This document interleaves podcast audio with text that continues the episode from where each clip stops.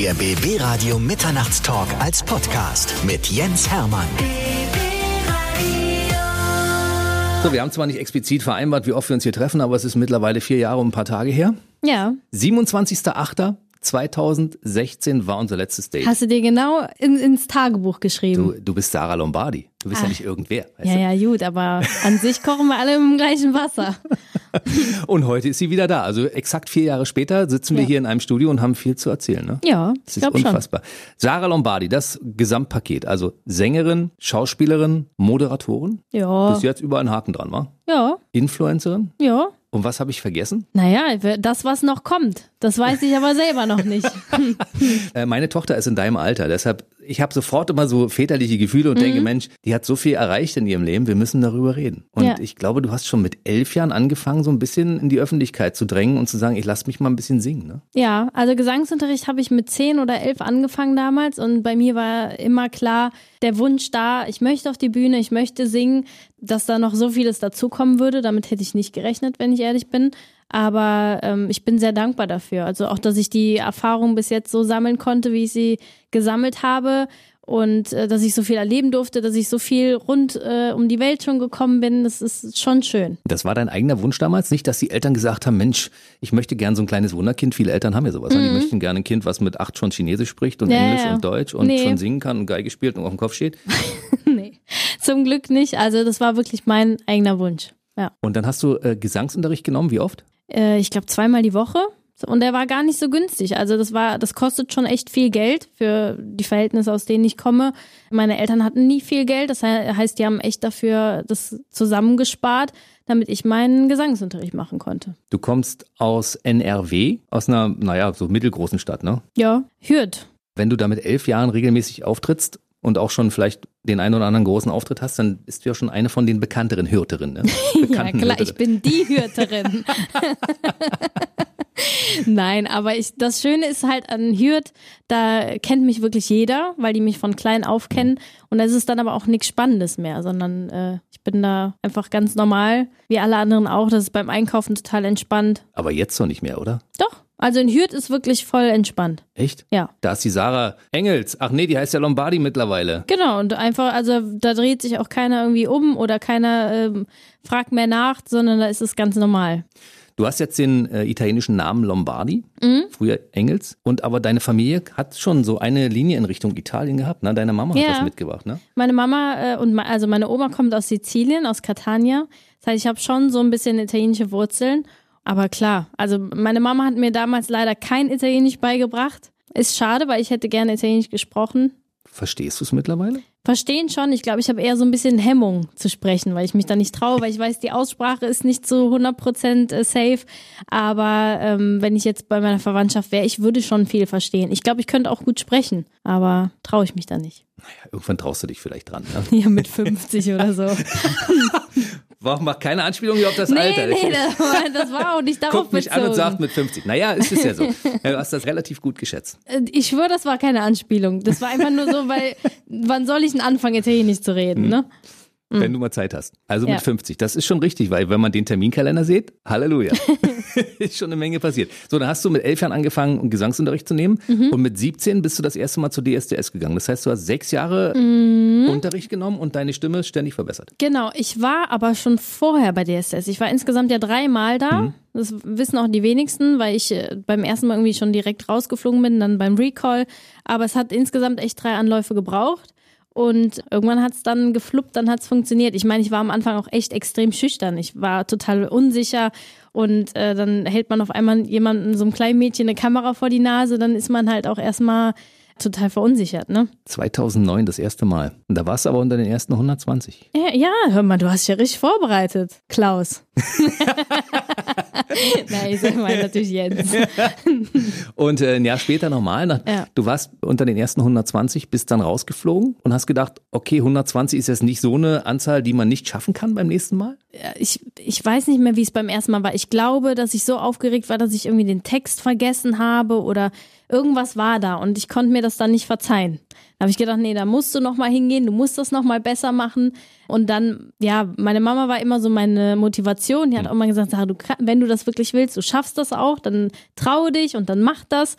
Und dann habe ich es halt nochmal gemacht. Ja, später, 2010. Ja. Und dann kamst du an und da haben die gesagt, Mensch, dein Gesicht haben wir doch schon mal gesehen, oder? Ja, ja, genau. Das war 2010.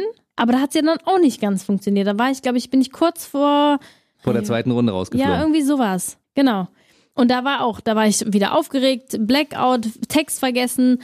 Und dann habe ich echt gesagt, nee, ich mache das jetzt nicht nochmal. Woher kam die Motivation für Anlauf Nummer drei? Anlauf Nummer drei war lustigerweise, ich war auf dem Weg zum Casting und habe gesagt, nee, habe meine Mama angerufen und gesagt, Mama, ich fahre wieder nach Hause, ich habe da keine Lust drauf, weil dann, wenn ich jetzt wieder nicht schaffe, dann bin ich so enttäuscht, dann höre ich nachher auf mit dem Singen, das ist es mir dann nicht wert, ich möchte äh, möcht nach Hause. Und dann hat die gesagt, ja, aber Sarah, du warst eigentlich immer jemand, wenn du an was geglaubt hast und wenn du einen Traum hattest, dann hast du halt auch daran festgehalten.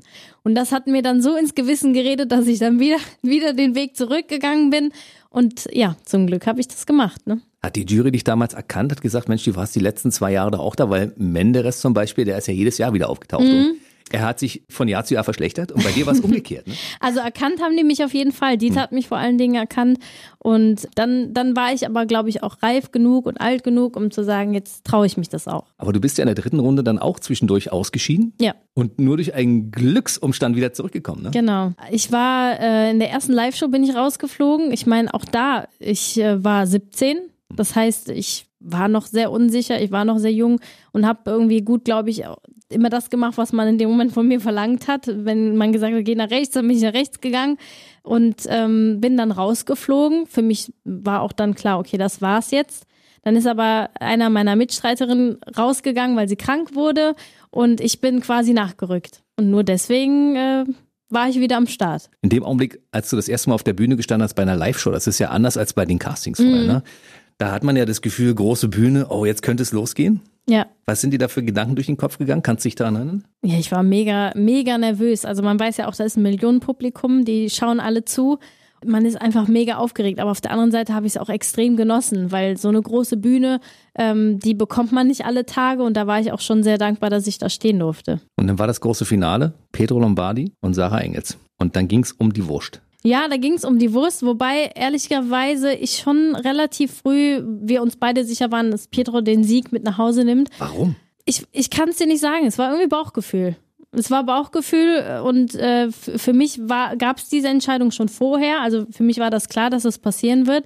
Aber ähm, in dem Moment war es ganz egal, weil in dem Moment hatten wir beide gewonnen. Wir haben uns ja auch kennengelernt und sind da irgendwie auch in was reingerutscht, so dass man am Ende, klar, hatten wir eine öffentliche Liebe, das war so wahrscheinlich von, von Anfang an nicht geplant, aber wenn man jung ist, sagt man ja dann, dann rutscht man halt so da rein, ne? War das beiderseitig so, wenn man auf einmal Gefühle für den anderen hat? Es ist völlig egal, wer von uns beiden gewinnt am Ende. Einer wird ja. es auf jeden Fall machen und einer wird der Zweite sein, aber wir machen trotzdem unser Ding. Genau, das, das war so der Ansatz. Natürlich ist es dann in dem Moment, wo es dann ausgesprochen ist, war es für mich schon so, ey, jetzt ist einfach alles vorbei. Es gibt jetzt keine Show mehr. Es gibt nichts mehr am Wochenende. Also es war irgendwie schon so, so eine traurige Situation, damit umzugehen, zu wissen, es ist jetzt vorbei. Keiner wusste, was passiert, was kommt. Hätte ja auch alles, also es hätte auch sein können, dass man dann am nächsten Tag nie mehr was von uns hört, ne? Stell dir mal vor. 2011 war das. Das ist neun Jahre her. Das ist ja noch nicht so lange. Ja. Was du in dieser Zeit für eine unglaubliche Karriere aufgebaut hast. Ja, vor allen Dingen fühlt sich das so an, als hätte ich irgendwie, keine Ahnung, in zwei Jahren schon mein halbes Leben gelebt. Unfassbar. Auf der einen Seite ist es schön, weil ich ja jetzt immer noch jung bin, ich schon so viel Erfahrung gesammelt habe, viele Dinge in meinem Leben äh, passiert sind, sodass ähm, ich noch viel vor mir habe. Und ich glaube, an dem Stand oder an dem Punkt, wo ich jetzt bin, da sind vielleicht manche erst mit 40 oder Mitte 40 und sagen, naja, okay, jetzt starte ich nochmal neu. Und das habe ich irgendwie alles schon hinter mir und kann jetzt äh, trotzdem sagen, ähm, habe meine Erfahrungen gesammelt und, und äh, lebe jetzt mein Leben. Da kommt jemand an, ist 28 und sagt, ja, habe ich schon, Haken dran, habe ich schon, genau. habe ich schon. Ja, demnächst gewinne ich noch den ESC vielleicht. Mal gucken, nee. was Ab wann realisierst du das? Jetzt gibt es einen, einen zweiten Platz äh, bei DSDS, was ja eine große Showbühne ist. Jetzt gibt es einen Plattenvertrag, wir machen ein Album zusammen, jetzt kommt eine Karriere, da kommt eine Tour. Ab wann hast du angefangen, das zu realisieren, was da auf dich zurollt? Ich glaube, das hat schon schon lang gedauert. Also ähm, bis man das so realisiert. Auch dann natürlich, wenn man überlegt, ich bin ja noch zur Schule gegangen. Ich habe die Schule, mein Abi dann damals abgebrochen mhm. dafür. Ich wusste nicht genau, wohin geht's. hätte auch sein können, dass alles ganz anders kommt, dann hätte ich einfach da gestanden. Ne? Und dieses Risiko musste ich irgendwie ähm, annehmen. Das habe ich auch getan. Und dann ja sehr spät erst realisiert, was da eigentlich passiert. Viele Leute haben ja Angst davor, so einen Plattenvertrag einzugehen, weil sie von vornherein immer denken, die werden mich bestimmt hier übers Ohr hauen wollen bei der ganzen Geschichte. Hattest du auch solche Gedanken dabei? Ja, aber weil ich generell sehr misstrauisch bin. Ich glaube, man lernt auch über die Zeit so viele Menschen kennen, auch natürlich viele Menschen, die einem äh, nur Honig um, um den Mund schmieren. Das kann man auch so sagen. Das, das Geschäft ist nicht leicht, das ist nicht einfach. Was aber, glaube ich, auch wichtig war, einfach in dieses Haifischbecken, sage ich jetzt mal, reingeschmissen zu werden, weil nur so kann man dann überleben. Wie ist es mit Dieter Bohlen? Er war ja wahrscheinlich, als du anfingst bei DSDS, so ein bisschen das Idol, das alle angehimmelt haben und angeschaut haben und gesagt haben, Mann, der große Dieter. Mhm. Und auf einmal sagt er, Mensch, Sarah, lass uns mal zusammensetzen und wir machen jetzt mal gemeinsam eine Platte. Das war, äh, war schon cool. Also wie, wie du schon sagst, man, das war, es war immer ähm, mein Idol immer der, der Dieter ist der Pop-Titan schlechthin. Auch, dass ich dann ähm, ja jetzt vor kurzem mit ihm in der Jury saß. Also es war ja mhm. schon ein komisches Gefühl, wenn man, wenn man weiß, eigentlich wurde man selber immer bewertet. Man war immer Teilnehmer einer Castingshow, auf einmal bist du in der Jury und sollst andere Teilnehmer bewerten. War für mich auch eine Herausforderung, aber es war schon schön. Darüber reden wir gleich nochmal, wenn wir an der Stelle sind. Wir wollen ja ein bisschen chronologisch ja, bleiben bei der ganzen Geschichte. Weil du warst dann das erste Mal auf Tournee. Gab es so einen Augenblick in, in, deinem Leben, wo du auf der Bühne standst, vor tausenden von, von Fans, die dich angehimmelt haben und gedacht hast, geil. Ja. Jetzt habe ich es, glaube ich, geschafft. Ja, das, das sind immer die schönsten Momente gewesen. Also wenn da wirklich so 10.000, 15.000 Leute vor der Bühne standen, bei, je, bei jedem Festival, wo wir waren, das war schon was ganz Besonderes. Und ähm, die, diese Zeiten hat man auch extrem genossen. Dann kamen ja die großen Fernsehsender, haben gesagt, Mensch, Petro und Sarah, die kann man gut vermarkten, die laden wir jetzt mal eine Show ein. Kannst du dich an deine erste Fernsehshow erinnern, an die du eingeladen wurdest, wo du sagst, Mensch, jetzt sind wir auch in der großen, mm. breiten deutschen Fernsehlandschaft zu sehen und zu hören? Nee, welche Show das war, weiß ich nicht. Ich weiß, dass wir viel Doku-Soap gedreht haben. Ne? Wir haben ja sehr viel Doku gedreht. Und ähm, aber jetzt welche Sendung das genau war, das weiß ich nicht. Clash, Boom, Bang. Echt? Das war die erste? 2013 die erste, die großen Achtungserfolg hatte. Ach krass. Ich habe recherchiert. Hör mal. Aber ehrlich.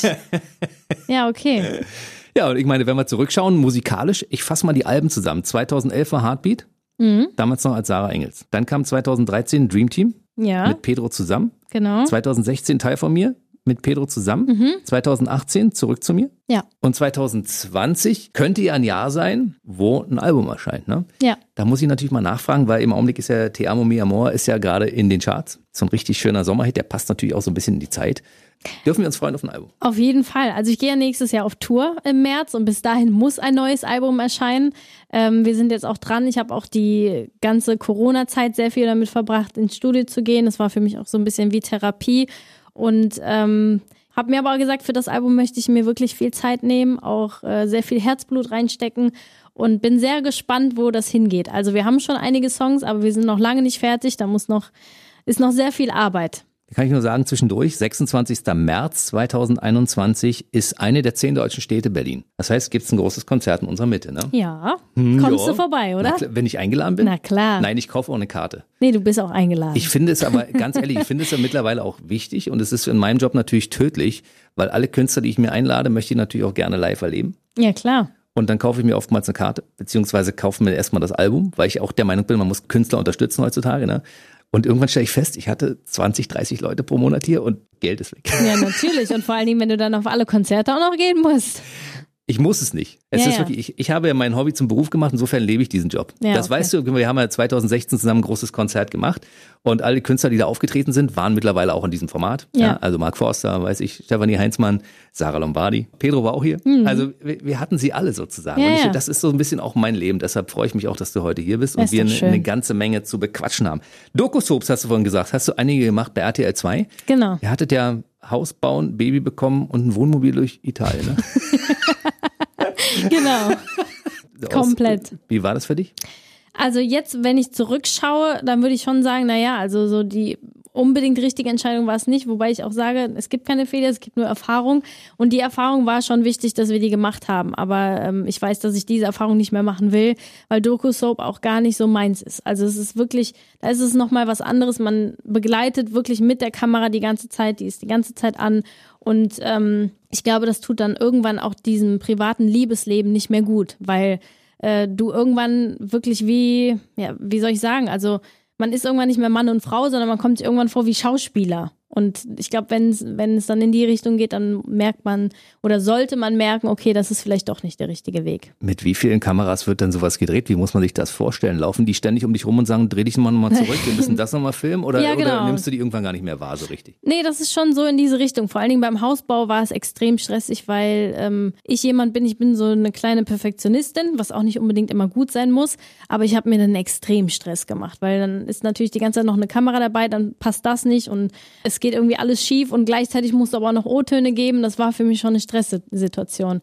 Ein Haus an, also ein Haus bauen an sich ist ja schon für eine Ehe wirklich ein, ähm, eine Gefahr ne, oder eine Aufgabe. Und dann auch noch gleichzeitig deine Doku-Soap do- draus zu machen, das war schon schwer. Ich habe schon genug Stress gehabt, nur beim Bauen. Ich habe auch vieles selber gemacht. Ich wurde dabei nicht gefilmt. Das Einzige, was gefilmt wurde, war der Baufortschritt. Aber ich hätte, wenn ich mir vorstellen würde, da stehen Leute ringsrum, die den ganzen Tag filmen, da würde ich ja irre werden. Ja. ja, Waren ja. die denn 24 Stunden bei euch dabei oder wie ist Nee, 24 Stunden nicht. Es gibt auch dann schon bestimmte Drehtage. Aber es ist natürlich schon so, wenn du dich jetzt, sag ich mal, dann aufregst, weil irgendwas nicht passt und dann steht da einer, und wie fühlst du dich gerade? Warum fühlst du dich so? Was geht denn genau gerade schief? Dann denkst du dir auch, boah, lass mich jetzt einfach, ne? Beim ersten Mal ist man, glaube ich, noch geneigt zu sagen, na gut, okay, wir haben uns jetzt bereit erklärt, das zu machen. Ja, ja. Aber ich glaube, beim zweiten Mal fängt man schon an, ey, ich habe keinen Bock auf den Scheiß. oder?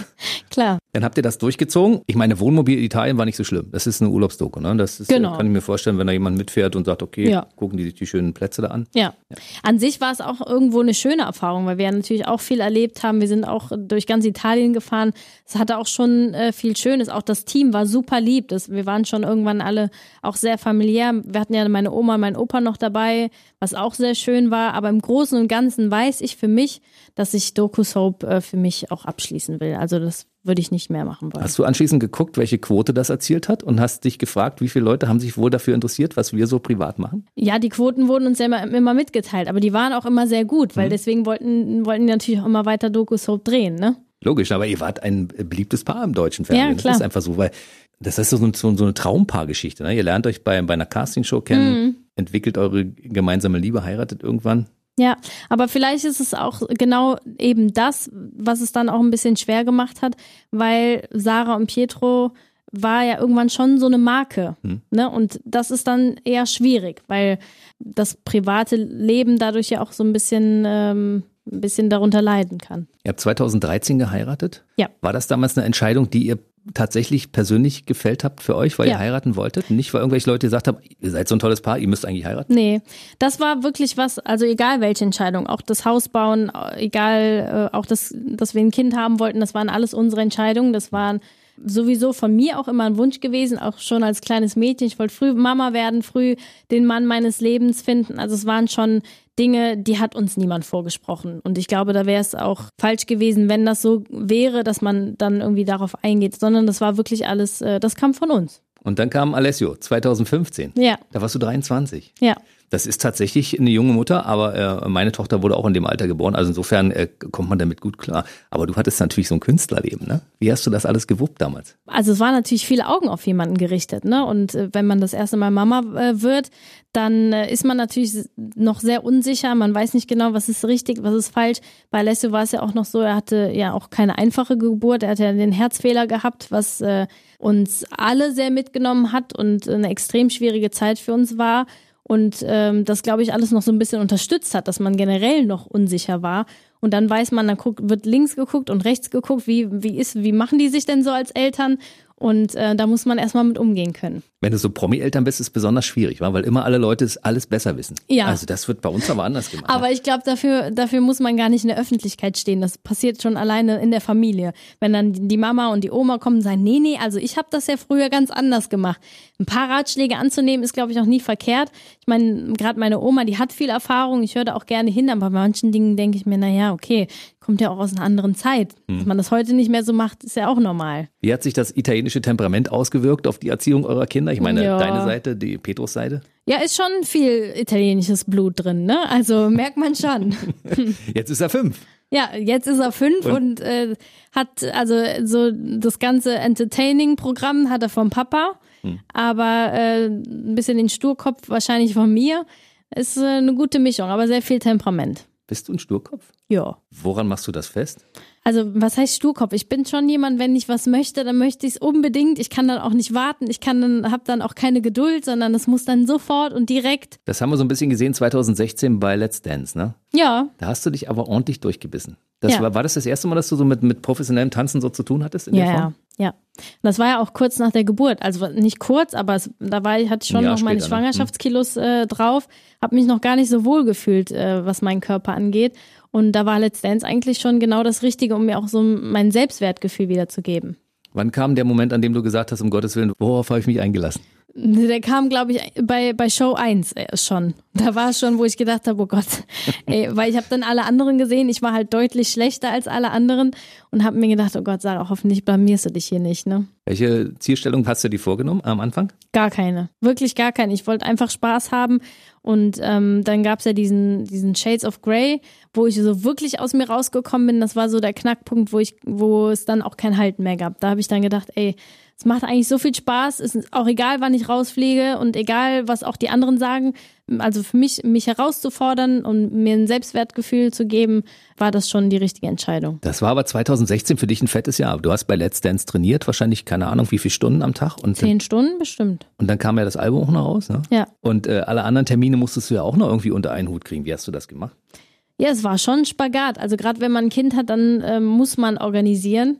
Und ähm, die Familie hat auch sehr, sehr gut mitgeholfen. Das ist auch, glaube ich, das A und O und sehr wichtig, ähm, dass man einen guten Familienzusammenhalt hat. Ansonsten, wir, wir hatten Alessio ja auch oft äh, dabei. Es war schon schön. Waren immer so Familienausflüge dann, ne? Wenn man sich das so anschaut, dann kam äh, Grill den Hensler hast du mitgemacht und äh, Promi Shopping Queen. Das heißt also, die Anfragen von Fernsehformaten, die wurden ja immer mehr, immer mehr, immer mehr. Hast du irgendwann gedacht, ich schaffe den ganzen Krempel hier nicht mehr? Nee, eigentlich nicht. Also es war zu dem Zeitpunkt wirklich noch so, dass ich, dass ich alles mitgenommen habe und auch echt Spaß daran hatte. Ich war auch stolz und froh und glücklich über die Anfragen, weil das ja auch schon äh, gezeigt hat, dass äh, die Leute mich gerne einladen. Und das war für mich schon ähm, ein positives Feedback, was mich darin eigentlich nur bestärkt hat. Und sportlich bist du sowieso. Das heißt Ja. also, das Training beim Tanzen, das hat dir, hat dir nicht geschadet, sondern Nee, eher nee, nee. genützt, ne? Ja. Und dann hast du dich ja auch vorbereitet, glaube ich, ein bisschen später sogar auf diese Ninja Warrior Germany Prominenten Special Ausgabe. Ja. Das ist ja auch eine sportliche Herausforderung, ne? Ja, da habe ich mich aber nicht vorbereitet. Das hat man, glaube ich, auch gesehen. Ich bin irgendwie schon am Anfang an diesen komischen Pilzen bin ich direkt ins Wasser gefallen. Aber da ging es ja auch um guten Zweck. Also ich glaube, ähm, ich bin zwar jemand, dass wenn ich was mache, dann mache ich es auch richtig und mit Leidenschaft. Aber man sollte sich auch nicht selber immer zu ernst nehmen. Man muss auch über sich lachen können. Es muss auch nicht immer alles gelingen und alles perfekt sein. Das habe ich, glaube ich, auch über die Jahre gelernt und seitdem ich das so für mich erkannt habe, gehe ich auch viel leichter durchs Leben. Wie oft trainierst du dann eigentlich, um dich fit zu halten? Jeden Tag. Nein, echt? Mhm. Erzähl mal was. Ähm, Kraft und Ausdauer. Also ich mache viel Krafttraining und dann meistens abwechselnd. Also wenn ich dann merke, ich habe Muskelkater, dann gehe ich halt zwölf Kilometer joggen. Und wann ist deine Ausrufphase zwischendurch? Ja, die gibt's nicht. Deshalb auch die schönen Bilder bei Instagram. Ja. Ja, wo viele Leute sich sagen, man, die Sarah ist also permanent Ja. in, in Bestform. Nee, ja, im Moment bin ich aber nicht in Bestform. Ich habe jetzt äh, in der Corona-Zeit habe ich echt, äh, ich glaube, vier Kilo zugenommen oder dreieinhalb oder so. Und ja, die Leute sagen mir immer, man sieht's doch gar nicht. Meine Mama sagt auch, was willst du denn? Aber es hat ja auch so ein bisschen was mit Wohlfühlen zu tun. Ne? Und das ist, äh, ich spüre das dann schon. Deswegen müssen die wieder runter. Also, aus meiner Sicht des Beobachters ist alles in Ordnung. Danke. Alles im grünen Bereich. Deine Mama hat recht. Ja. Wollen wir mal einen kleinen Schlenker machen zu Corona, wenn wir gerade da waren? Du hast das gerade äh, jetzt zum zweiten Mal angesprochen. Corona war ja für viele Musiker, Schauspieler, Moderatoren, Künstler und so weiter wirklich echt eine harte Zeit, als das Mhm. losging mit dem Lockdown. Wie hast du die Zeit überstanden? Also die war sehr intensiv. Man, ähm, was, das, das Schöne, was es hatte, war, man hat sehr viel Zeit mit der Fa- Familie verbracht. Und ähm, das Schwierige daran war aber, sich auch Dinge einfallen zu lassen, weil man hatte kein Schwimmbad, man hatte kein Kino und musste irgendwie kreativ werden und die Kinder auch auspowern. Weil wenn die nicht ausgepowert sind, dann gehen die abends auch nicht ins Bett. Aber ähm, wir haben dann viel draußen gespielt, waren viel Fahrradfahren. Also es hatte auch schon viel Schönes. Man kommt vor allen Dingen wieder zu dieser Basis zurück, um sich auch mit den wichtigen Dingen im Leben zu beschäftigen und äh, viele Dinge im Leben auch wieder zu schätzen. Hattest du keinen Lagerkoller zwischendurch? Nee, zum Glück nicht. Ich habe einen Fresskoller hatte ich, aber ansonsten nicht. Das haben ja viele, haben ein paar Corona-Funde zugelegt. Ne? Ja, ja. Weil das Einzige, was ging, war einkaufen. Also hat man Lebensmittel eingekauft. Genau. Dann, Ihr habt also immer schön gekocht. Ja, das war, ja, das war ja auch so, das war das Highlight. So, ja. heute gehen wir mal einkaufen. Was machen wir heute? Heute gehen wir mal einkaufen. Und dann kochen wir was Schönes. Genau. Und dann machen wir Sport. Nee, wir dürfen ja nur an der frischen Luft joggen. Mehr dürfen wir ja nicht machen. Ja, aber das haben wir, ich hab, bin in einem Monat 200 Kilometer gelaufen. Werde ich bestimmt in meinem Leben nie mehr machen, aber da hatte ich halt die Zeit zu. Ne? Hast du schon mal so einen Marathon mitgemacht? Einen nee. richtigen? Mm Willst du mal irgendwann? Ja. Also ja. einen halben Marathon bin ich dann an einem Tag gelaufen aber so im Ganzen noch nicht. Also ist auch meine Strecke. Halbmarathon, mehr schaffe ich nicht. Ja. Das ist so 21 Kilometer, dann ist auch, ja, dann, ja. Ist, dann ist auch gut. Ja. Dann reicht es ja. Hast du während der Zeit ein paar Songs geschrieben fürs neue Album? Mhm, ich war viel im, also wir waren, ich war echt viel im Studio auch und das war, hat mir auch gut getan, weil so hatte man das Gefühl, es geht weiter, man äh, kriegt was getan, weil ansonsten war es ja auch immer so wie, als würde die Zeit stehen bleiben. Ne? Man bewegt sich nicht nach vorne und nicht nach hinten und das hat echt gut getan, dass man äh, dann auch ein bisschen arbeiten konnte. Bei Schlag den Star hast du ja auch mal mitgemacht und äh, Ecofresh war ein bisschen besser. Das ist ja so ein, so ein Wettbewerb zum Beispiel, auf den kann man sich ja eigentlich gar nicht vorbereiten. Ne? Man nee. weiß ja nie, was da kommt oder verraten die einem vorher äh, und davor gehalten haben, pass auf, du musst dich mm -mm. da und davor. Nee. nee, nee, das war wirklich, also es war auch lustig. Ich glaube, es war ja das erste Duell, ähm, wo ein Mann gegen eine Frau angetreten ist, mhm. deswegen war es nochmal was Besonderes. Aber äh, es war schon cool. Also hat schon Spaß gemacht. Würdest du nochmal machen? Ja. Beim nächsten Mal musst du natürlich dann auch gewinnen, ne? Na klar. es war ja knapp. Naja, naja es war so schon. knapp war es nicht. Hm, ich fand schon, dass es knapp war. Naja. Also es war auf jeden Fall nicht so eindeutig wie bei Dancing on Ice. Ja. Da hast du ja total überzeugt. Konntest du vorher schon Schlittschuh laufen? Nee. Glaubt mir keiner, aber konnte ich wirklich nicht. Ich glaube es auch nicht. Nee, wirklich. Weil das sah vom ersten Moment an sehr, sehr gut aus. Also ich bin als Kind viel Inliner gefahren. Vielleicht hatte ich das deswegen mit dem, mit dem Gleichgewicht, aber ich bin noch nie Eis gelaufen davor. Du hattest das Gefühl von Let's Dance, wie es ungefähr sein wird, nur dass es diesmal nicht auf der Tanzfläche ist, sondern auf dem Eis. Ja. Und Let's äh, Dancing on Ice hat mir auch noch besser gefallen, wenn ich ehrlich bin, einfach weil der Sport an sich noch mehr meins war, weil äh, ich bin im Alltag eher so nervös und äh, ungeduldig und auf dem Eis ist es wirklich so, da kommst du komplett zu dir. Also du hast, musst deinen Körper richtig spüren. Du bist ja auch leicht. Das sieht alles, muss einfach aussehen, obwohl es total anstrengend ist. Und äh, das war so ein bisschen das, wo ich mal die Ruhe zu mir selbst gefunden habe. Da war ich auch total überrascht, weil ich eigentlich immer so ein nervöses äh, Energiebündel bin. Hattest du da auch so ein Trainingspensum wie bei Let's Dance, so acht, neun, ja. zehn Stunden am Tag? Mhm. Unfassbar. Der dicke Kevin Kuske, also der dicke in Anführungszeichen muskulöse, der hat da natürlich extreme Nachteile gegenüber dir als Feder. Ne? Klar. Also ich glaube, die Größe spielt da auch eine extreme Rolle und er war ja auch riesig, ne? Mhm.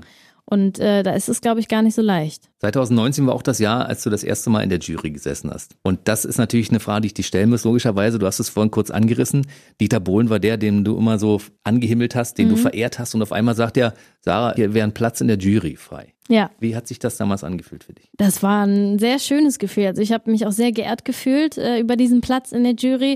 Und äh, generell habe ich ja gesagt, es war für mich schon eine Herausforderung, weil ich eigentlich nur gewohnt war, selbst bewertet zu werden. Und auf einmal sitzt du auf der anderen Seite, du weißt genau, wie sich der Gegenüber gerade fühlt, dass es auch verletzend sein kann, wenn du jetzt deine ehrliche Meinung äußerst. Und auf der einen Seite wollte ich den Job natürlich gut machen, auf der anderen Seite wusste ich, da ist ein kleines Mädchen, die kannst du ja jetzt auch nicht so verletzen, weil du mhm. warst ja auch mal dieses kleine Mädchen.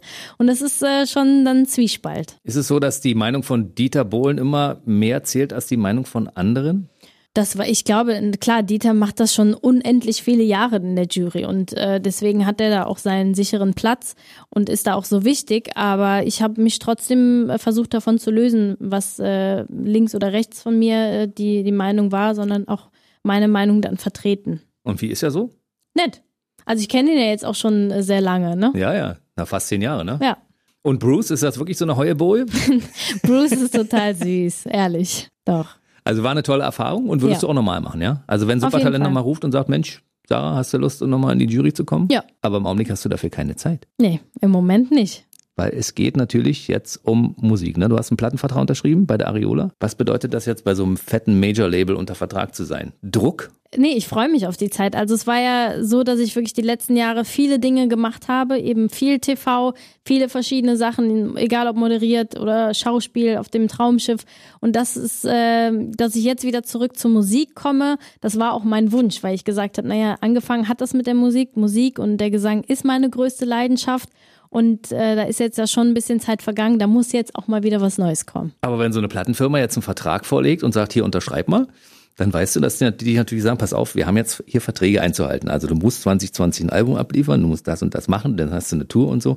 Das ist ja auch eine große Verantwortung, die man hat. Das heißt, wenn du die ganzen Songs noch nicht irgendwo in der Schublade zu liegen hast und sagst, kein Problem, die packe ich jetzt aus, also da muss was passieren. Ja, aber ich also den, den Druck habe ich mir eigentlich nie gemacht, weil im Endeffekt soll es ja auch Spaß machen und macht es ja dann auch und deswegen äh, lasse ich es auf mich zukommen. Das heißt, du weißt nur noch nicht, nicht so hundertprozentig, was sich da erwartet. Ja, doch schon. Also wir sind ja, stecken ja auch quasi mitten in den Vorbereitungen und mir ist es auch sehr wichtig. Ich glaube, dass ich sogar den höheren Anspruch habe hab jetzt als die, als die Plattenfirma an sich, weil ich selber für mich ja auch das Beste da rausholen will. Du hast ja von 2019 das erste Mal Italienisch gesungen auch. Mhm. Das heißt also, die werden jetzt wahrscheinlich alle Facetten von dir haben wollen. Deutsch, Italienisch, Englisch? Ja, wahrscheinlich.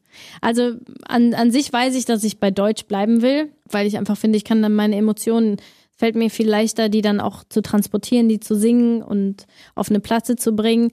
Aber ähm, an sich mal meinen richtigen musikalischen Weg zu gehen, das hat mich jetzt auch viele Jahre ähm, gekostet, einfach den Weg zu finden. Wer ist musikalisch denn überhaupt Sarah? Und das alles, das versuche ich jetzt auf ein Album zu bringen. Na, die ersten Sachen waren natürlich, waren oft Sachen, die du nachgesungen hast. Also auf dem ersten Album waren genau. ja Coverversionen drauf von, von DSDS und ja. ähnlichem, ne? Ja. Äh, wo ist denn dein musikalischer Geschmack, dein persönlicher Ding? Kennen wir, kennen wir den oder kennen wir den gar nicht? Also mit Thermo Mermor ist es eigentlich schon genau äh, in die Mitte getroffen. Das ist okay. eigentlich genau der Punkt, weil ich ähm, möchte schon Musik haben, worauf ich mich bewegen kann, worauf man tanzen kann, der gute Laune bringt. Und äh, so dieses, ähm, es ist jetzt mit Thermomor zwar Spanisch, aber so ein bisschen dieses Lata Latino, hm. das äh, bin auch schon ich, von daher ist das auf jeden Fall die Richtung. Also Album Nummer 5 wird auf jeden Fall mit vielen, vielen ähnlichen äh, Rhythmen versehen werden, ja? Ja, aber die eine oder andere Ballade darf äh, auch nicht fehlen. Wie viel ist denn da schon von fertig? Ähm, ja, ich glaube so die Hälfte jetzt. Aber wir nehmen auch mehr auf als das, was dann nachher wirklich aufs Album kommt, weil wir sagen, wir wollen wirklich nur das Beste. Da gibt es für alle Fans vielleicht noch eine Bonus-Edition ja, mit drei, drei extra Songs. ja, die schönen Balladen von, von Sarah müssen natürlich mit drauf. Ja, klar, ja, doch, doch. So, wir reden ein bisschen über Schauspielerei, weil du hast es schon kurz angesprochen. Traumschiff und äh, unser Bergdoktor Hans Siegel, ja. den wir sehr mögen und der uns auch sehr unterstützt hat, zum Beispiel während der Corona-Zeit mit einer Kampagne. Welche Projekte sind geplant und was passiert da demnächst? Also jetzt erstmal Konzentration aufs Album natürlich. Die Tour muss ja auch vorbereitet werden. Es gibt auch die eine oder andere Sendung, ähm, erst eher so wirklich Gastauftritte und ähm, dann äh, Pretty in Plüsch. Ich weiß nicht, ob du es gesehen hast. Da werde ich in der Jury sitzen. Das wurde jetzt auch vor kurzem veröffentlicht. Das ist eine neue Sendung. Das habe ich noch ähm, nicht gesehen. Ja, bin ich auch sehr gespannt. Ähm, das Konzept ist jetzt noch nicht ganz öffentlich, wie das alles funktioniert, aber ich bin wirklich sehr gespannt. Kannst du schon ein bisschen was verraten darüber? Ja, also es sind äh, quasi Charakteren, also eigentlich sind es Puppen, die dann singen. Also es, es wird lustig, aber es wird cool. Und wann geht's los? Im November. Guck einer an. Ja. Weißt du, wenn ich irgendwo zum Arzt gehe und da liegen Zeitschriften, dann lese ich immer die Frauenzeitschriften, also Gala, Bund und so eine Dinge, um mitreden zu können. Um, um in einer Gesprächsrunde, wenn Frauen anwesend sind, yeah. auch so ein bisschen die Themen zu haben. Siehst du? Und gerade hast du mich etwas verwundert gesehen, weil ich dachte, davon habe ich noch gar Hast nichts gehört. Hast du noch nicht gelesen. Siehst du? Und dieses Format lebt davon, dass immer die Künstler, die da sind, irgendwelche Dinge verraten, die es noch nicht gibt. Ja. Was kannst du uns darüber hinaus noch verraten? Ähm, ja, es gibt auch das eine oder andere Projekt, was ich noch nicht verraten kann. Ach bitte. Ja, Ach bitte ein bisschen. Man kannst ein bisschen. ja, ich würde, wenn ich könnte.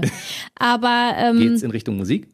Geht auch in Richtung Musik. Geht's ja. in Richtung Bilder? Bilder? Geht's in Richtung Fernsehen? Geht's ja. in Richtung Zeitung? Ja, jetzt, das reicht. So. Sonst krieg ich nachher Ärger.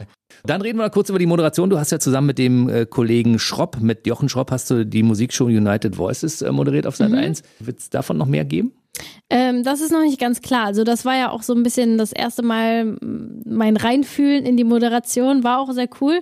War ich aber auch sehr aufgeregt und war auch froh, dass ich jemanden wie Jochen an meiner Seite hat, der das halt schon sehr viele Jahre macht, der da sehr sicher ist in dem, was er tut und mich da so ein bisschen an die Hand nehmen konnte. Aber es hat auf jeden Fall Spaß gemacht. Aber du hast ja auch eine schöne Sprechstimme. Das heißt, du könntest theoretisch auch eine Karriere beim Radio anstreben. Aber da muss man so früh aufstehen. Na, nur wenn man die Morgenshow moderiert. ja, okay. Aber mitternachts ist auch nicht so mein Ding. Schon wieder zu spät, ja? Das ja. heißt, wenn wir beide eine Sendung gemeinsam machen würden, müssten wir die irgendwann so um die, wann, wann wäre die optimale Zeit? Ja, so 9 Uhr morgens. Gut, da fangen wir an. Wie lange? So drei, vier Stunden? Bis 9.30 Uhr. und welche Themen werden wir in der Sendung besprechen und was machen wir da so? Ja, so Alltägliches halt. Verstehe. Oder nur über Frauen. Wir reden über Frauen? Ja. Da bin ich voll im Thema. ja, okay. Das heißt, alle Bildungslücken, die ich da habe, die würdest du auffüllen an der ja. Stelle, ja? Und ja. zwischendurch spielen wir ein bisschen Musik? Ja, ein Song reicht, oder? Der Rest wird gequatscht. Aus meiner Sicht wäre es schade, wenn du eine Radiosendung moderieren würdest, weil man sieht dich ja da nicht. Weil ich finde schon, dass man dich irgendwo hinstellen sollte, wo man dich auch sehen kann. Das lieb. Zu danke. dem, was man dich auch hören kann. Wir sind beim Thema sehen können. Du bist ja auch Influencerin. Mhm. Und du gibst ja eine ganze Menge von dir preis. Also wenn man dir folgt, dann kann man auch eine ganze Menge an, an deinem Leben teilnehmen. Ja. Ne? Also Instagram mache ich ja auch schon jetzt ein paar Jahre und ähm, mache das wirklich unheimlich gern. Das ist auch mit der Zeit immer mehr und mehr geworden. Was ich daran gut finde, ist, dass äh, ich die Schnipsel, die ich zeige und die ich teile, selber bestimmen kann. Das macht es unheimlich leicht, weil da eben niemand ist, der sagt, du musst aber und das muss aber jetzt, äh, und einfach die Kamera draufhält, sondern ich bestimme, welche Teile in meinem Leben privat bleiben, wo ich das Handy einfach mal weglege und den Moment wirklich genieße. Und wenn man sich so meine Stories anguckt, dann hat man aber trotzdem das Gefühl, man hätte mich den ganzen Tag begleitet. Mhm. Dabei sind es ja nur 15 Sekunden, was so eine Story ausmacht. Das heißt im, im Ganzen vielleicht zwei, drei Minuten, die man von meinem 24-Stunden-Tag sieht. Ja, okay, ich schlafe vielleicht noch ein paar Stunden, aber das ist halt gar nicht so viel. Aber du machst ja natürlich auch Gedanken darüber.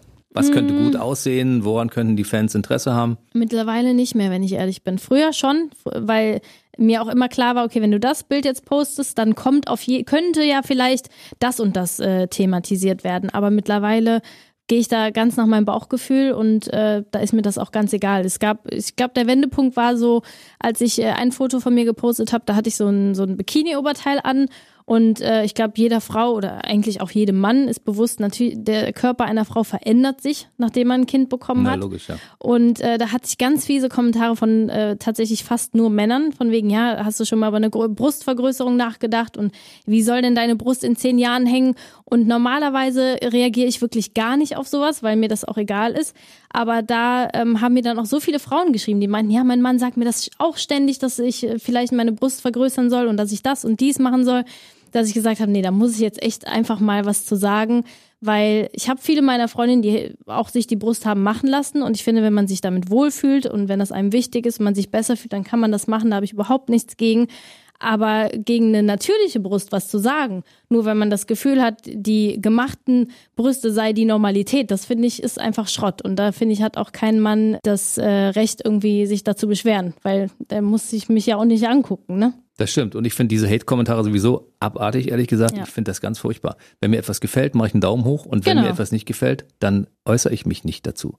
Aber das ist ja so ein Forum, also das heißt, die sozialen Medien ist, ist genau, da, da trauen sich die Leute aus der Deckung raus und wenn sie einen schlechten Tag haben, dann kriegen alle anderen eine Portion Mist über einem ausgeschüttet. Genau. Das, ich ich finde das ein bisschen schade, ehrlich ja, gesagt. Ja.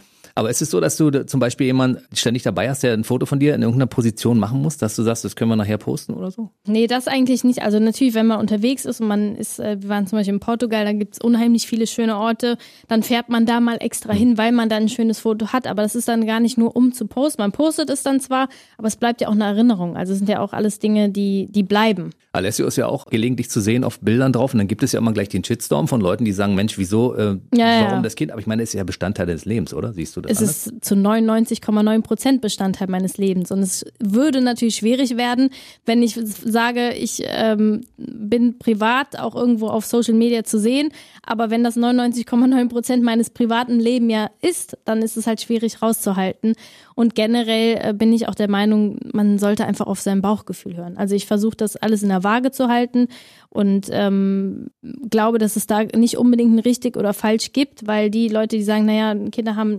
Social Media gar nichts zu suchen, äh, die Dinge, die da passieren, die können auch auf der Straße passieren. Dann dürfte ich mein Kind auch nicht auf dem Schulweg alleine laufen lassen, weil da kann genauso gut was passieren.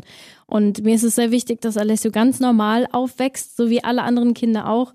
Und wenn ich jetzt Claudia heißen würde, dann würde ich wahrscheinlich genauso stolz sein und ein Bild mhm. posten wollen, weil man das einfach gerne mit der Welt teilt und irgendwo ja auch dann stolz darauf ist. Also zu meiner Zeit war es noch üblich, dass Kinder und ihre Eltern zum Beispiel bei einem Sommerurlaub fotografiert wurden und dass man die Bilder allen gezeigt hat. Genau. Es ist ja nichts anderes, oder? Genau, es ist eigentlich nichts anderes, aber ähm, vielleicht scheint das dann manchmal so, weil man glaubt ja auch immer, dass wir irgendwie ein anderes Leben führen als andere Menschen, dabei sind wir irgendwie auch alle gleich. Du bist so schön normal, obwohl du ja ein Promi bist. Ja, aber ich, ich habe auch mm, so meine Familie, die haben mich immer auf dem Boden der Tatsachen wieder zurückgeholt. Egal, also da war, wäre es auch nie möglich gewesen, irgendwelche Höhenflüge oder so zu bekommen. Wenn ich nach Hause kam, dann hieß es trotzdem immer, Sarah, bring den Müll raus und Sarah, räum mal die Spülmaschine aus. Da war es ganz egal, ob wir davor vielleicht vor 15.000 Leuten einen Auftritt hatten. Also wenn der kleine Alessio zur Schule kommt nächstes Jahr, dann ist er nicht äh, der, der Sohn von Sarah und Pedro Genau, Lombardi, sondern er ist sehr einfach wichtig. Alessio. Richtig. Es werden ja auch Kinder gemobbt, weil sie prominente Eltern haben. Und das wollt ihr natürlich in aller Form vermeiden. Ja. Nee, der soll ganz normal auch im Kindergarten. Also das ist eben das Schöne auch von da, wo ich komme. Da, deswegen wohne ich da so gerne, weil da kennt man mich, da interessiert es aber auch niemanden. Alessio ist einfach Alessio, der hat da seine Freunde, da fragt niemand nach, da, der wird nicht irgendwie anders behandelt oder kriegt irgendeinen Bonus oder so und genau so soll es sein. Wieso ist dein Name auf Instagram Sarelax3 und nicht Sarah Lombardi oder Ich habe keine Ahnung. Das hat irgendwann, wo ich damit angefangen habe. Eigentlich ist es ja Sarella und dann X3. So hat man früher dieses Herz gemacht, Ja. so in, ne, wo wir noch klein waren. Aber ähm, das hat ist dann einfach so geblieben. war der Name denn nicht mehr frei? Weil so viele Sarah Lombardis kenne ich gar Doch, nicht. ich glaube sogar, wenn ich wollen würde, könnte ich mich auch Sarah Lombardi nennen. Aber ich weiß, nicht, ich habe es dann irgendwann so gelassen. Ist ja auch was äh, Außergewöhnliches. Ja, Wenn man sie sucht, dann sagt man, wie, wie hä? Ja, Sarah Lachs, was ist das? Ja. Dabei heißt ja deine Facebook-Seite Sarah Lombardi offiziell Sarah Engels. Echt? Offiziell Sarah Engels. Heißt die Genau. so? Ja, die dann habe ich so. immer noch nicht umgestellt. Das ist ja schon ein bisschen her, ne? Ja. 2013 war die Hochzeit damals. Ja. Eine Frage noch, inwieweit kennst du dich jetzt mit Fußball aus mittlerweile? Guckst du auch? Ja, ich bin immer noch nicht der größte Fußballfan, muss ich sagen. Also ich bin deswegen Fußballfan, da wo mein Freund spielt, das gucke ich mir auch gerne an und dann unterstütze ich auch und supporte, aber jetzt so, ja, so groß im Fußball drin bin ich nicht, wenn ich ehrlich bin. Außer zu den großen Wettbewerben, Europameisterschaft, Ja. Weltmeisterschaft und ähnliches. Ja, Da findet man dich auch schon auf der richtigen Seite, mit dem Deutschland-Trikot natürlich. aber auch mit dem Italien-Trikot, wenn ich ehrlich bin. Mit beidem. Ja, Das wollte ich gerade fragen. Wo, Ja. wo schlägt das Herz? Ja, natürlich eigentlich eher in Deutschland, weil hier lebe ich und äh, da fühle ich mich schon zu Hause.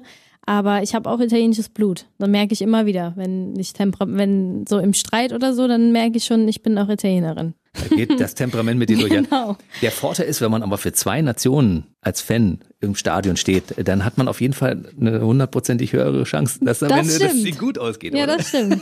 Eigentlich ja.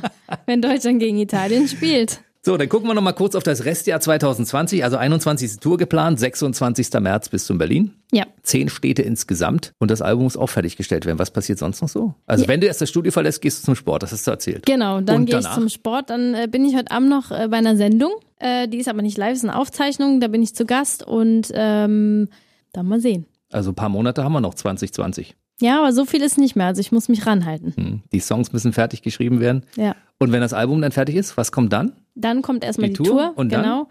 Naja, also ich plane jetzt nicht die nächsten fünf Jahre schon voraus. Ich Warum glaube. nicht? Muss man planen. Ja, ich meine, nächstes Jahr geht auch Alessio zur Schule. Ne? Der, der wird Das nächstes stimmt. Jahr sechs, der geht in die Schule. Ich glaube, dann wird sich auch einiges ändern, weil dann ist nicht mehr einfach nur, wir fliegen jetzt mal nach Berlin. Ich habe den ja schon gern dabei. Da wird sich schon einiges ändern. So, jetzt gucke ich mal zurück. Also 27.08.2016 war der Tag, an dem wir uns das letzte Mal gesehen haben. Sehen wir uns erst in vier Jahren wieder oder kriegen wir das wohin, dass Nee, wir nee, ich dachte, du kommst zu meiner Tour. Dann sehen wir uns ja dann schon. während der Tour können wir auch ein Interview machen Bestimmt. zwischendurch? Bestimmt. Guck mal eine an. Liebe Ja. Fans von Sarah Lombardi. Sie hat gerade versprochen, dass wir vor der Tour exklusiv ein schönes Interview bekommen. Ja, versprochen. Habt ihr es gehört? Sie hat es gesagt. Sarah Lombardi war heute bei uns im BB Radio Mitternachtstalk Podcast. Ich finde das ganz toll, dass du da warst. Was soll ich dir wünschen? Viel Erfolg. Hast Gesundheit. du? Gesundheit Das wünsche ich dir das auch. Ja. Und ja. was noch? Sonst nichts. Ich wünsche dir auch alles Gute. Ganz viel Gesundheit. Und danke, dass ich hier sein durfte. Bei dir kommt ab und zu kommt der Dialekt ein bisschen durch, wa? Kölsch, ja. ja. Ich, ich han, ich han das so im, im Menge Blut. Ab und zu. Dann bis zum nächsten Mal. Ja. Tschüss. Tschüssi. Der BB Radio Mitternachtstalk. Jede Nacht ab 0 Uhr. Und der neueste Podcast jeden Mittwoch.